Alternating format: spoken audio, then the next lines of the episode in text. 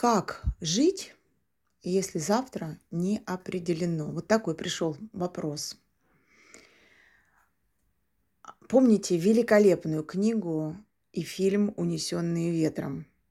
Она описывает вот такое как раз положение в обществе американском. Она описывает, эта книжка, как стиралась с лица земли целая цивилизация. Главная героиня этой книги, Скарлетт О'Хара, в этих условиях а, дала декларацию.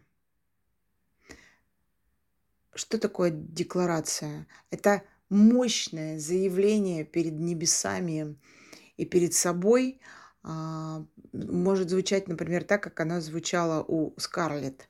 Я и моя семья никогда больше не будет голодать. И эта внутренняя а, сила создала такие условия, что ей была послана большая, огроменная любовь.